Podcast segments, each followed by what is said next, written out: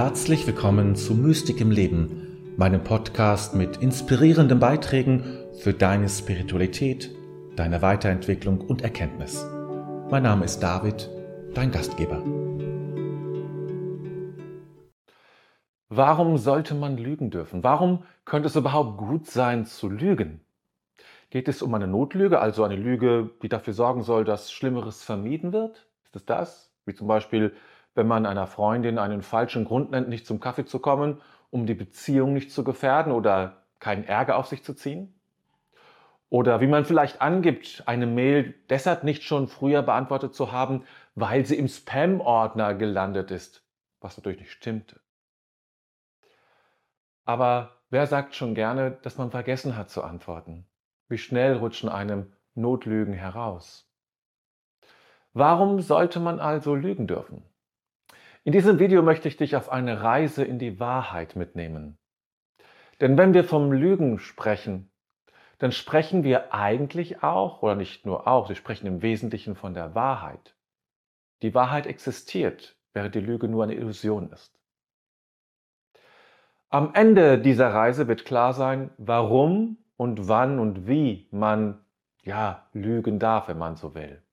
Dazu müssen wir uns dringend darüber unterhalten, was Wahrheit überhaupt ist. Diese große und klassische Frage wurde schon von Pontius Pilatus im Rahmen der Verhandlung über Jesus Schicksal gestellt. Jesus teilte Pilatus mit, dass er gekommen ist, um für die Wahrheit Zeugnis abzulegen. Schon ein großes Wort, ja. Pilatus antwortete darauf mit der berühmten Frage, was ist Wahrheit? Aber ist das nicht klar? Ist es nicht eindeutig, was Wahrheit ist? Wenn in den letzten Jahren von alternativen Fakten, von Fake News und Lügenpresse gesprochen und manchmal auch geschrien wurde, stecken dahinter doch ganz bestimmte Bilder von Wahrheit. Doch wenn wir zum Beispiel einen Abschnitt aus dem Evangelium oder ja, oder aus Buddhas Lebensbeschreibung nehmen und lesen, dann haben wir es hier mit einer ganz anderen Form der Wahrheit zu tun. Und ich kann weiter fragen, sind Nahtoderfahrungen eigentlich wahr? Sind subtile Wahrnehmungen wahr, also Wahrnehmungen von spirituellen Energien oder Wesenheiten oder spirituelle Verdichtungen, sage ich mal? Ist das wahr? Viele berichten darüber, es gibt Bücher und Filme dazu, aber sind diese Geschichten wahr oder ist es eine Lüge? Du merkst vielleicht, die Frage nach der Wahrheit ist nicht nur eine komplexe philosophische Frage, das ist sie ohne Zweifel, sondern auch eine spirituelle Frage, die uns unbedingt angeht, gerade im Christentum. Denn nach der üblichen Auffassung von Wahrheit ist vieles, was wir als spirituell erlebende Menschen erfahren, vielleicht nicht gerade eine Lüge, aber doch nicht wahr. Wir machen uns etwas vor, wir unterliegen einer Täuschung, was nur, nur der Vorruf der Lüge ist. Das ganze Modell Kirche und das übliche Christentum ist aufgebaut auf dem Begriff der Wahrheit. Es fängt damit an, dass behauptet wird, Jesus habe wirklich gelebt. Ich will das jetzt nicht in Abrede stellen, aber bewiesen ist das nicht. Es gehört nicht zu den unumstößlichen Wahrheiten. Aber die Historizität der christlichen Botschaft gehört zum Fundament des Glaubens, dass das alles wirklich stattgefunden hat. Damit wird ausgedrückt, dass es nicht nur individuelle Erfahrungen sind, bei denen man sich gehörig täuschen kann, wie wir wissen. Oder wie Petrus es in seinem Brief schreibt, wir sind nicht klug ausgedachten Geschichten gefolgt, als wir euch die machtvolle Ankunft unseres Herrn Jesus Christus kundtaten, sondern wir waren Augenzeugen seiner Macht und Größe. Es geht hier um Augenzeugenschaft.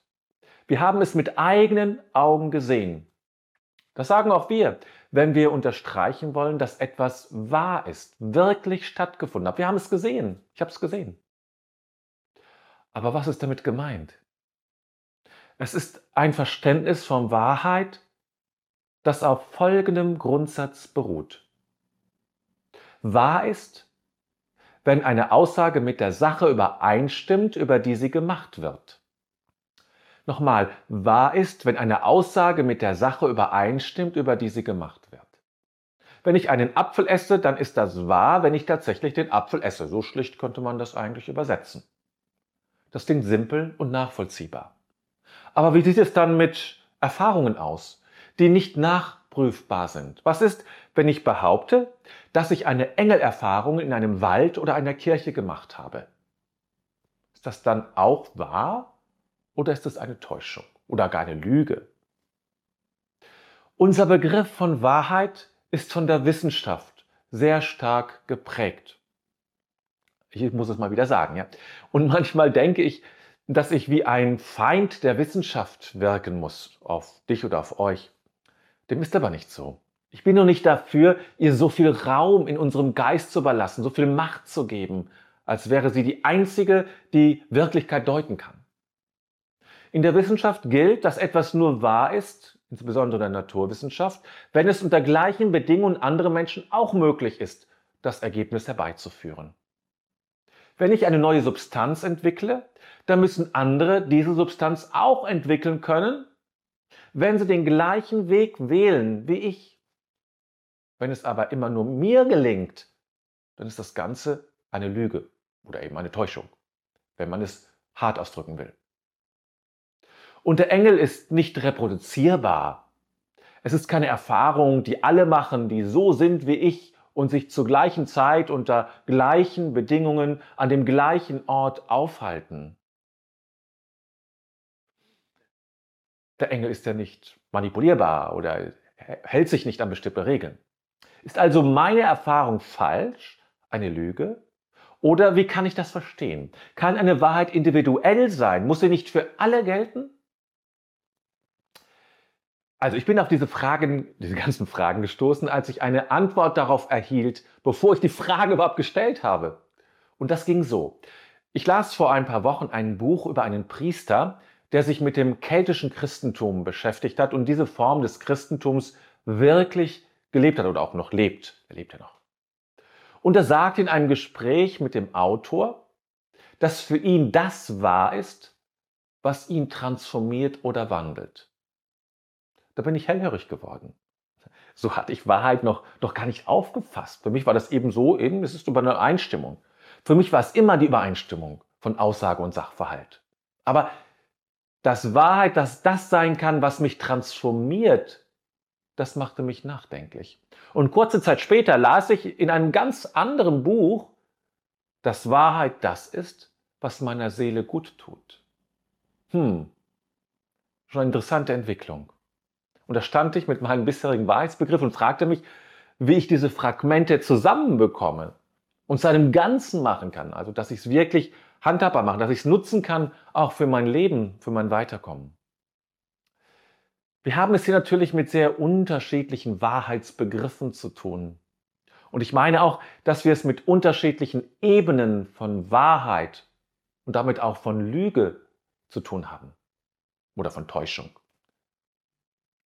Eine Wissenschaft wird nicht leicht drumherum kommen und den eigenen Wahrheitsbegriff hochhalten müssen. Aber das muss nicht für uns gelten. Zwar will ich auch nicht, dass mir die Bank sagt, dass mein Bank über meinen Kontostand nur eine individuelle Erfahrung ist. Und doch gibt es eben noch andere Wahrheiten. Und das hat auch mit zwei Arten des Denkens oder der Informationsverarbeitung in uns zu tun. Es gibt das Denken der Logik, berechnend, eindeutig und definierbar. Wir kennen das. Und es gibt die andere Form, Informationen zu verarbeiten und zur Entscheidung zu kommen. Und diese andere Art nenne ich mal Stimmigkeit. Es gibt Dinge, die für mich stimmen und daher Teil meiner Wahrheit sind. Andere sehen das anders und finden das vielleicht Quatsch. Dummes Zeug, Unsinn. Dennoch kann es sich für mich ganz stimmig anfühlen und ich bleibe dabei. Das geht bei der logischen Form von Informationen nicht. Wenn die widerlegt sind, dann ist es vorbei. dann geht es nicht mehr. Bei der Stimmigkeit als unseren inneren Modus der Verarbeitung ist das anders. Und so fragen wir uns hier, was ist für mich richtig? Was fühlt sich stimmig an? Und ich könnte auch sagen, was fühlt sich wahr für mich an? Kann man Wahrheit denn spüren? Ja, sage ich, kann man. Wenn man sie als Stimmigkeit versteht. Die Logik kann man nicht spüren in dem Sinne. Aber Stimmigkeit kann man spüren. Stimmigkeit ist das Gefühl der Wahrheit für mich. Und so kann die Engelerfahrung im Wald für mich sehr stimmig sein. Und da könnten mich noch so viele Argumente nicht umstimmen. Es ist und bleibt meine Wahrheit. Und noch so viele logische Argumente können vorgebracht werden, wenn ich in einer Kirche beim Gottesdienst oder bei der Meditation keine Stimmigkeit spüre, dann entspricht es nicht meiner Wahrheit. Da hilft mir auch keine Logik mehr. Wir haben alle unsere Wahrheit. Das Problem entsteht, wenn man diese beiden Ebenen, die Logik und die Stimmigkeit, miteinander vermischt. Wenn meine, meine stimmige Erfahrung zu einer festen Wahrheit wird, die für alle gilt, oder wenn ein Wissenschaftler meine Erfahrung mit seinen Instrumenten und Fragen untersuchen und bewerten möchte und sagt, das ist wahr oder das ist falsch oder eine Lüge sogar. Oder wenn man versucht, gefühlte Wahrheiten mit Argumenten zu begründen und daraus abzuleiten. Aber es gibt noch eine dritte Form der Wahrheit, die mir auch sehr wichtig zu sein scheint. Wenn wir nämlich an die Wunder Jesu glauben, zum Beispiel, ja, dann sind diese nach herkömmlicher Logik natürlich nicht möglich. Es ist demnach sehr, sehr unwahrscheinlich, dass etwas derartiges stattgefunden hat. Das muss man ganz klar sagen. Aber ist es deshalb falsch? Ist es deshalb eine Lüge? Es ist wahr, auf einer anderen Ebene, und zwar radikal wahr. Vielleicht war es nicht beobachtbar. Hätte niemand mit einem Handy filmen können, wie Jesus auf dem Wasser ging.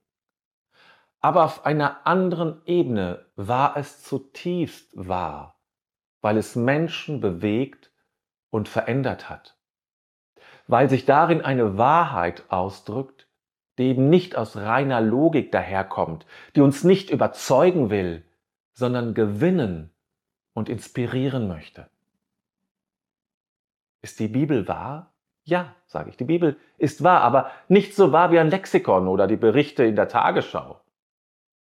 Sie ist wahr, weil sich darin etwas Stimmiges aussagt und zu uns spricht. Anders kann sich spirituelle, das Spirituelle gar nicht mitteilen, als zum Einzelnen hin, als individuell. Die spirituelle Erfahrung ist zutiefst spirituell und kann es gar nicht anders sein. Und wenn ich auf all das jetzt zurückblicke, was ich heute so gesagt habe, dann komme ich zu folgendem wichtigen Aspekt oder Aspekten, muss ich sagen, die ich dir nahelegen möchte. Zuerst und vor allem Traue deiner Wahrnehmung. Ein schönes Wort. Es geht darum, etwas für wahrzunehmen. Schönes Wort. Ne? Wahrzunehmen. Was du wahrgenommen hast, ist Teil deiner Wahrheit. Täuschung gibt es überall. Aber wichtig ist, sich nicht gleich verunsichern zu lassen, weil andere anders wahrnehmen. Traue deiner Wahrnehmung und ziehe sie nicht zu schnell in Zweifel. Sei auf der Suche nach deiner Wahrheit. Dazu gehört natürlich auch die logische Wahrheit. Etwas darf auch logisch sein. Und wenn es das nicht ist, so kann man diesen Punkt nicht einfach übergehen. Aber dennoch darfst du deine Wahrheit haben, wenn sie auf deinem Denken und deiner Erfahrung beruht. Und deshalb traue dem, was dir plausibel erscheint, eben stimmig, nachvollziehbar. Vermutlich bist du keine Wissenschaftlerin oder ein Wissenschaftler, ich auch nicht. Da werden wir nicht alles mit der Logik so begründen wollen und können, dass es Eingang in ein Lexikon bekommt, dass Bücher darüber geschrieben werden. Aber das müssen wir auch nicht. Entscheidend ist, dass wir die Ebenen nicht vertauschen. Geht es dir um Stimmigkeit oder geht es dir um logische Plausibilität? Das ist die Frage. Und deine Stimmigkeit, die kann dir niemand nehmen noch anzweifeln. Nur du kannst es wissen und sagen. Tja, und die Lüge? Wenn etwas für dich zutiefst stimmig erscheint, dann bleibe dabei. Auch wenn es nicht gleich logisch ist. Oder man könnte es auch krasser sagen, wenn es von der Logik her betrachtet eher einer Lüge gleichkommt.